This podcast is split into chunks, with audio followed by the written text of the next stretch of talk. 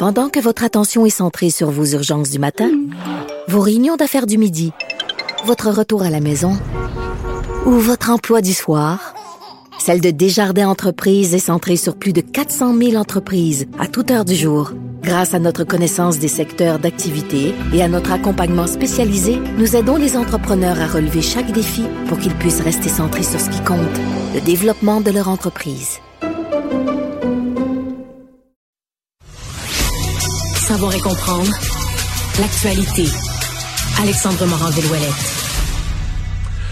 Alors Alexandre, euh, le, la saga occupation double, ça se continue. On aurait pu penser que l'exclusion de trois candidats, c'était la c'était la fin de tout, que tout allait se calmer, rentrer dans l'ordre, mais c'est pas mal plus compliqué que ça. Non, définitivement pas, parce qu'on a annoncé cette exclusion-là, mais par la suite, deux des plus grands commanditaires de l'émission, soit Couchetard et Gourou, se sont ajoutés donc à la liste des démissionnaires de ceux qui ont quitté le navire. Je, je veux rien enlever aux autres commanditaire, mais tu veux dire, tu parles pas de la même grosseur, de la même profondeur de portefeuille que les petits fabricants de, de, de, sacs ou de, vêtements. Ou, ou comme comme je disais, euh, Gourou, là, c'est énorme comme commandite Gourou, également. Très, très riche. Très, très gros pour la commandite d'occupation double. Ben, eux ont quitté le navire, ce qui a forcé la production, la production J, à aller de l'avant avec toutes sortes d'autres mesures. Ils ont non seulement retiré hier tout les épisodes du site, le temps de procéder à une espèce de nettoyage, si on veut. Mais là, ça tourne au ridicule. Donc, ce qu'on m'expliquait aujourd'hui, c'est que quand tu vas regarder les épisodes sur le site internet, tu vas avoir juste les filles, tu n'auras plus les gars. Mais l'épisode qui a paru hier soir, c'était exactement ça. C'était vraiment, on dirait qu'on a effacé à la gomme à effacer là, tous les candidats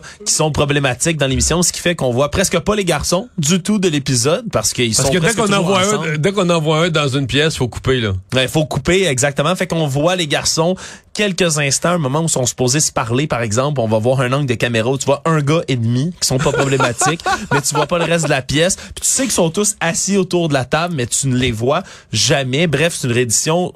Ils ont dû manquer de temps, beaucoup. Là. Mais là, est-ce que deux choses là. Soit que ça va augmenter les codes d'écoute parce que ça devient un spectacle en soi de regarder le, ridicule de la situation, ou soit que ça va s'effondrer parce que ça mérite plus. C'est plus une, télé-réalité qui mérite d'être regardée. Là. la question qui, qui, commence à se poser, c'est est-ce qu'il va y avoir des prix à la fin de tout ça? Parce qu'on se souviendra, le couple gagnant règle générale, ben gagne un condo, voiture, Mais là, ça, c'est l'autre commanditaire qui s'est retiré. Ben il y a un commanditaire qui est parti aujourd'hui aussi, Finstar, qui s'occupe entre autres de construire le condo à Saint-Agathe-des-Monts que gagne le couple gagnant, qui eux ont annoncé se retirer aujourd'hui. Ça a dû euh, nécessiter une publication du côté de l'aventure d'occupation double qui ont dit non non inquiétez-vous pas, ils vont gagner un condo quand même.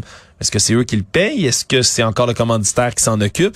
Il y a beaucoup de questions qui sont posées autour de ça. Mais en fait, dans un cas comme celui-là, où c'est le prix final, il faut lire. Est-ce que, par exemple, le commanditaire, dans son contrat, a mis une clause réputationnelle en disant que si, la, si l'émission nuisait à sa réputation?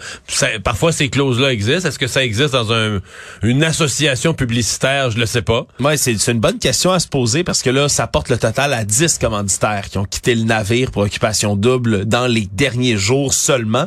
Et donc, on, on risque de voir, là, on dit que dimanche, ça va être l'épisode, on va comme accélérer, parce que toujours euh, diffusé avec trois semaines de, de, de, retard, si on veut, les émissions. Mais là, on dit qu'on va faire dimanche une émission spéciale dans laquelle on va expliquer qu'est-ce qui est arrivé, expliquer la situation au candidat, expulser les gens nécessaires et remplacer même ce qu'il y a le, habituellement tous les dimanches, le souper d'élimination pour enlever un candidat, une candidate de l'aventure. Ça va être remplacé là, par un espèce de discussion sur l'intimidation. Donc vraiment, ça prend ça prend des proportions qui sont énormes dans le cas d'occupation double. Ça fait poser des, toutes sortes de questions sur ben, la tolérance du public, aussi tolérance des, des gens vers certains comportements à la télévision. De, toute évidence, le public a décidé que c'était assez de voir des comportements comme ceux-là et les commanditaires ont suivi. Donc ça ça pourrait sonner le glas littéralement de l'émission d'occupation double.